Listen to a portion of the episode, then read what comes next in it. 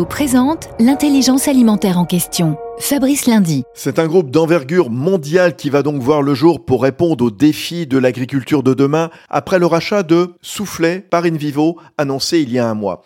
Sébastien Graff, vous êtes le DRH de InVivo, vous pilotez cette intégration. Quelles sont les échéances? Alors, effectivement, depuis le 1er janvier 2022, nous sommes dans la phase d'intégration, donc trois grandes échéances. La première, le J0 pour être prêt au moment du démarrage. Une deuxième échéance à J30 où là, on commence à réfléchir organisation et mode de fonctionnement commun. Et puis, nous avons une échéance à J100, très symbolique, où là, c'est l'organisation euh, qui va être pensée. Tout ça pour faire un plan d'intégration qu'on a appelé Oser ensemble sur une première partie 2022 où on va vraiment apprendre à travailler ensemble et une deuxième partie où on va co-construire le projet 2030 by Vivo, le projet stratégique du nouvel ensemble. Merci Sébastien Graff.